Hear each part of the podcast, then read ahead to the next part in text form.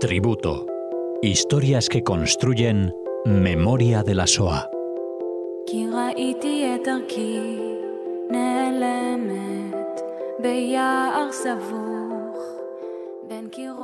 Hola oyentes de Radio Sefarad y bienvenidos nuevamente a este programa de tributos a personas que han sobrevivido la Shoah de la mano de Cecilia Levit. ¿Qué tal Cecilia? Hola Jorge, bien, todo bien, buenas tardes. ¿Qué personaje nos vas a presentar hoy? Vale, hoy voy a presentar la vida de Hans von Helder. Voy a hablar de Holanda, voy a hablar de la comunidad judía de Ámsterdam y vamos a poner el foco en una historia de vida, que es la de Hans, eh, para ver mm, bueno, cómo atravesó la Shoah eh, y, como digo, ¿no? que nos ayuda un poco a ver o a entender o a acercarnos a los dilemas ¿no? que tuvieron que pasar eh, estas familias. Entonces, contaros que Jens nace en Ámsterdam en 1933, su nombre verdadero era Hanna, ¿sí? Hanna Caterina Jacobson. Es única hija, su padre Isidor es un empresario dedicado a la industria de los metales, es una familia con un buen pasar económico, sus padres viajan mucho y Hanna eh, tiene en casa una nani, una cuidadora, y pasa con, con ella mucho tiempo. Em, contaros que los judíos llegan a Holanda a finales del siglo XVI y que los primeros que se establecen allí fueron los judíos expulsados de España y de Portugal. Y ya en la segunda mitad del siglo XVII van a llegar a Holanda judíos ashkenazim de Alemania. Aquí, una vez que ellos se instalan, existe una tolerancia religiosa, una eh, seguridad económica. Muchos de ellos eh, viven en el barrio judío, en el cual también viven cristianos, y se integran con ellos, e inclusive eh, comparten exitosamente a veces negocios y, y ocupaciones. La comunidad judía, particularmente la de Ámsterdam, era la más grande y la más importante de, Holanda. Se van a dedicar la mayoría ¿no? al comercio local y también internacional. Antes de la guerra existían aquí instituciones educativas judías, Beit Midrash, bibliotecas, sinagogas sefardíes y ashkenazíes, prensa judía y por supuesto movimientos juveniles sionistas. Eh, Hens no sabe lo que es ser judía. Recién cuando comienza la guerra se entera de lo que significa ser judía, porque su casa era una casa asimilada, integrada totalmente a la sociedad de Ámsterdam. Inclusive contaron que festejan la Navidad, que tienen un árbol en su casa. Y lo sorprendente es que los amigos de los padres, que en su mayoría eran judíos, también eran judíos asimilados. Esto existió en Europa a partir de la emancipación. Muchos judíos se, asimilan al medio circundante. Ahora, en 1940 viven eh, o se asientan en Ámsterdam 80.000 judíos. El 10 de mayo de 1940 ya Alemania invade Holanda. Cinco días eh, el ejército holandés va a resistir, pero finalmente se rinde. Hens, que vive en Ámsterdam, por tanto, ese día la, la ensordecen las bombas. Ámsterdam queda seriamente eh, dañada. Ahora Hens tiene eh, seis años, ¿no? Cuando estalla la guerra. Y ahora con la, con la conquista alemana se establece en Holanda el gobierno nazi que comienza a activar o a poner en práctica esta política antijudía, la misma que había eh, puesto en Alemania. Y entonces los funcionarios públicos judíos en Holanda son despedidos de sus trabajos, los decretos económicos son muy severos, ya se prohíbe la prensa judía, y a comienzo del 41 ya se levanta la Judenrat, que era esta dirigencia judía, cuya función era, bueno, organizar a la comunidad judía en función de las demandas de los nazis. La política antijudía se va agravando a, partir un poco de la segunda mitad del año 41. Anuncian, los nazis anuncian a, a la Judenrat ya de la existencia de campos de trabajo a los que los judíos serían enviados. Y aquí Isidor, el padre de Gens, ya va a dejar la casa a finales del 41. Va a ser enviado a trabajo forzado al campo, a una, a una granja. Y en estos comienzos, digamos, desde la granja, Isidor puede enviar fotos, inclusive una sola vez lo dejan regresar a casa desde el campo. Pero esta sería la última vez que Jens vería a su padre. Isidor va a lograr esconderse fuera de Ámsterdam, pero va a ser delatado y atrapado por los alemanes en, su escondite. Y desde allí va a ser enviado al campo de tránsito de Westerburg. Ahora, en 1942 ya los judíos son obligados eh, a portar la estrella amarilla cosida en su ropa. Eh, Hens y Flori, su madre, abandonan Ámsterdam y se dirigen a las afueras, es decir, a unos pueblos, a una aldea pequeña llamada Joy. Allí van a vivir entre campesinos. Eh, Hens asiste al colegio junto a otros niños católicos es bien recibida, tiene amigos, juega fuera, no se oculta. Solo, bueno, echa de menos a su padre, pero por lo demás, todo se vive con normalidad. En 1942 eh, ya se decide, la política nazi decide la expulsión total de los judíos de Holanda a los campos de exterminio y para ello los judíos deben ser concentrados en diferentes campos de tránsito. Eh, uno que es Westerbuck, que yo lo mencioné en varios programas, y el otro es el campo de tránsito de Bucht. Y desde allí ya serían enviados a Auschwitz, Birkenau, Sobibor, Bergen-Belsen y Theresienstadt. Muchos judíos logran escapar, logran esconderse gracias a la resistencia holandesa y algunos también porque tienen relaciones personales con, no judíos. Como digo, la situación es muy grave. Eh, y su madre eh, siguen en esta aldea junto a estos campesinos. Eh, Inclusive va a llegar ahí un, muchacho judío joven que había perdido a su mujer en estas deportaciones, llega con un niño pequeño y se van a quedar ahí junto a Jens y junto a Flori. Jens em, no tiene miedo, es una niña de seis años, solo que no comprende qué sucede, ¿no? Pero aquí en esta aldea van a conocer a Eni, que es una holandesa que activa en la resistencia. Eh, Hannah o Hens no la conoce, pero a lo largo, podemos decir, de un año, esta señora, esta muchacha Jenny, que tiene una hija que se llama Karen, van a llegar a esta aldea, se va a crear una relación eh, buena, una relación de confianza. Y es así como en mayo del 42, donde se agrava la situación, es entonces donde Eni, cuyo sobrenombre es Mamie, le va a decir a la madre de Jens, le dice, si tú logras encontrar un escondite para ti, déjame a mí, a tu hija.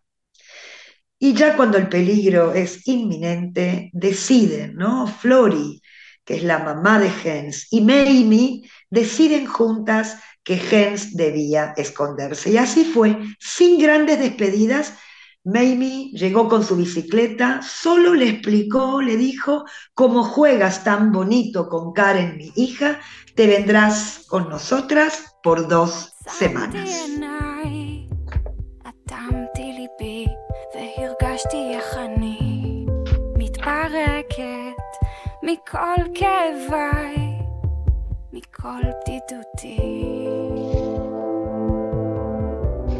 Jens se encuentra en la casa de Mamie junto a Karen, se siente a gusto en esta casa, allí también vive con ellos la abuela materna, son cuatro mujeres, es una casa, pero que se convierte para Jens en un hogar, un hogar cálido. Ahora esto sí está prohibido hablar con nadie, prohibido preguntar, y así continúa su vida, podemos decir, de, una manera eh, natural. Lo que sí se debe saber frente a los demás es que la mamá de Jens murió y que su padre es un marino. Ahora nadie pregunta, es probable que muchos, eh, bueno, supieran que era una niña judía, pero tal vez la gente cayó. Como digo, Hens puede salir fuera, hace una vida normal. Mamie, su madre adoptiva, es farmacéutica, trabaja muy duro, por eso en casa tienen una mujer que las cuida, que, ayuda en, la limpieza del hogar y además también está la abuela. La abuela sí sabe que Hens es judía, primero porque Hens no tiene documentos y por lo tanto no tiene cartilla de racionamiento. Ahora los nazis buscan jóvenes holandeses para trabajar y en aquella oportunidad tanto Karen como Hens tuvieron que permanecer fuera unas cuantas horas. Los alemanes las tratan bien, tanto a Hens como a Karen. Eh, ninguna de las dos tiene aspecto ¿no? de judía, eh, tanto su ropa, su peinado. Por lo tanto, podemos decir que fue la única vez que Mamie, su madre adoptiva, tuvo miedo, pero aquí nada ocurrió. Hens había llegado a casa de Mamie en junio de 1942 y va a permanecer allí hasta mayo de 1945. Y el 5 de mayo del 45 Alemania nazi se rindió, firma un acuerdo de rendición a los Países Bajos y una vez finalizada la guerra ya se comienza a escuchar las historias de lo que le sucedió, ¿no? O lo que sucedió con los judíos. Eh, un amigo de Mamie, un amigo que es médico holandés, tenía escondido a dos niños en su altillo, en un eh, sobretecho, no un entretecho, perdón. Y, y Hens recuerda la cara de miedo de estos niños cuando logran salir del escondite. Hens comprende lo que había sucedido a los judíos solo después de la guerra, cuando, bueno, estos comienzan a hablar. Pero la realidad es que Hens hasta ahora no tiene contacto con judíos. Tiene 11 años al finalizar la guerra y no tiene familia, no sabe nada acerca de sus padres. Los busca, es cierto, los busca en diferentes listados, pero el caos es muy grande en Holanda cuando acaba la guerra. Em, y entonces ella va a permanecer en la casa de Mamie, como dije, se adapta a esta familia, se siente parte y, su familia biológica, ella la siente como, bueno, lejana, la siente ajena. De 25.000 judíos que lograron esconderse, un tercio de ellos fueron descubiertos por los nazis. Flori, su madre biológica que se había escondido por un tiempo, más tarde fue descubierta por los nazis y en agosto del 42 fue deportada a Auschwitz-Birkenau. Fue prisionera en el bloque 10, que era el bloque de los experimentos médicos. Pero Flori, a pesar de esto, logra sobrevivir a la Shoah. Sin embargo, su padre Isidor, que también estuvo en Auschwitz-Birkenau, fue asesinado en las marchas de la muerte. En junio de 1945, Flor y su madre regresa a Ámsterdam a buscar, a recoger a su hija Jens. El encuentro es muy difícil, muy duro. Eh, cuando Hens abre la puerta, Flor y su madre tienen muy mal aspecto, está muy delgada, está envejecida, sus ropas grises. Esa, esa no es su madre. Eh, Flor era una mujer elegante, bonita, y allí en la puerta, bueno, una mujer extraña y totalmente abatida. Es un shock para Hens. Eh, pero finalmente Hens se va con su madre, abandona la casa de Mamie, esta madre adoptiva, esta madre salvadora, eh, para comenzar una nueva vida con su mamá. Se van a ir a un pueblo, a una aldea que, en la que habían vivido antes eh, de la guerra. Pero la convivencia entre ambas es muy difícil. Por un lado, Florino eh, no está emocionalmente bien, no tiene paciencia para un adolescente de 12 años, Hens, eh, la verdad es que Hens no sabe lo que su madre había pasado en Auschwitz, porque nadie le explica, no, no, ella no tiene eh, idea ¿no? de lo que había sufrido, con lo cual no logran convivir y Hens desea otro tipo de vida, comienza a fracasar en el colegio y es así que su madre Flori le pregunta si, si quería regresar a la casa de Mamie y Hens no se lo piensa mucho y le dice que sí. Hens mm, también piensa que eso también ayudaría a su madre porque está, está triste y está eh, depresiva. Es así como Hens regresa a casa de Mamie, asiste al colegio y todo se ordena. Hens ahora se encuentra entre dos madres, una que le salvó la vida y la otra que se encuentra en un mal estado tanto físico como anímico. Pero así todo Hens visita a Flori cada semana. Hens se va a encontrar por primera vez con su judaísmo cuando tiene 16 años. A esta edad se encuentra con un profesor de matemáticas en el colegio que es judío y también tiene un compañero de clase judío. Este amigo la invita a los movimientos juveniles sionistas, este se llama Abonim. Ella no sabe ni lo que es, pero es su profe, inclusive que se enfada con ella, pero no por no saber matemáticas, sino por no ocuparse de su judaísmo. Y va a ser él quien le va a dar libros y que le abre los ojos. Eh, y así un poco le, transmite ¿no? Eh, determinados aspectos de, relacionados eh, con la cultura y con la religión. Y por primera vez Hens va a asistir a un ceder de Pesach. Eh, ya se integra a los movimientos juveniles y en poco tiempo se va a convertir en una sionista ferviente. Ahora su madre Flori se va a convertir al cristianismo y va a rehacer su vida. Se casa nuevamente, nace Franz, que es su nuevo hijo, y en 1953 decide abandonar Holanda porque había rumores de otra guerra. Por tanto, Flori, su nueva pareja y su hijo deciden marchar a Uruguay. Y le pide a, Hens, a su hija, unirse a ellos, pero Hens, que ahora tiene 19 años, no quiere abandonar Ámsterdam, quiere estudiar. Eh, además, en algún momento su deseo es establecerse en la tierra de Israel. Por tanto, Gen se queda con la familia de su madre adoptiva y en 1953 comienza estudios de medicina. Ahora miren qué interesante, Hens va a activar intensamente en la comunidad judía de Ámsterdam y allí va a conocer a Aarón y se van a casar en 1956. Hens tiene ahora 22 años. Em, Aarón, su, pareja, su marido, tiene una familia muy bonita, tiene padres, tiene hermanos, que esto no era habitual después de la Shoah. Pero lo que sucede es que toda la familia de Aarón, durante la Shoah, habían estado en Nueva York y en Curazao.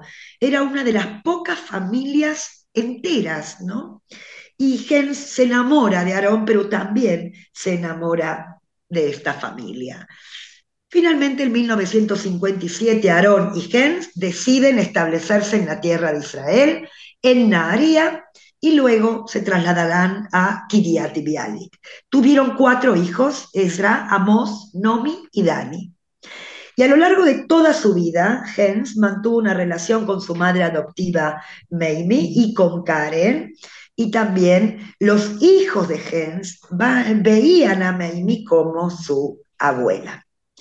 Ahora Flori, la madre de Jens, eh, que vivió su vida en Uruguay, finalmente va a recuperar el vínculo con su hija en el año 63. Recién a partir de 1963, Flori va a llegar a Israel a visitar a su hija y a sus nietos. Finalmente, como dato, en el año 86, Jens y toda su familia, que es enorme, regresan a Ámsterdam. Hoy Jens tiene 89 años y yo voy a ir cerrando esta historia que realmente para mí eh, es una historia peculiar, es una historia también dolorosa, también es una historia de muchísimo amor, pero yo quiero, como siempre, para cerrar algunas reflexiones, todo el tema de los niños eh, escondidos, eh, el dilema, como dije al principio, el dilema que se le presenta a los padres de tomar estas decisiones de dejar a sus hijos con, desconocidos, ¿no? Con, la incertidumbre si los volverían a ver. Y, el, y el tema, cuando acaba la guerra, eh, restituir estos niños a las familias, recuperar estas vidas, que vuelvan al judaísmo. Creo que el, relato, el tributo de hoy habla eh, un, poco, un poco de esto. Para cerrar, yo quiero decir que el mundo de la Shoah es muy grande y, que podemos verlo desde diferentes perspectivas. Hoy el foco está en una historia de vida, que es la, vida de Jens, ¿no? de Isidor, su padre, y de Flori. Eh, repito que los dilemas nos acercan, eh, no a comprender porque hay cosas que son muy difíciles de comprender, pero repito a los dilemas que tuvieron que enfrentar estos padres antes, durante y después también de la liberación. La dificultad también de reconstruir la familia. Por eso, eh, Jens, has reconstruido tu familia, una familia numerosa, cuatro hijos, nietos, bisnietos, y de eso se trata, ¿no? De proyectar y todos mis honores para ti y todo mi cariño. Pues nosotros nos unimos a este deseo de, de, cariño para esta familia reconstruida, para estas almas recuperadas y esperamos también recuperarte a ti, Cecilia, para una entrega la próxima semana. Muchas gracias por atendernos y ya que estamos, feliz año. Gracias, gracias Jorge. Abrazo para todos.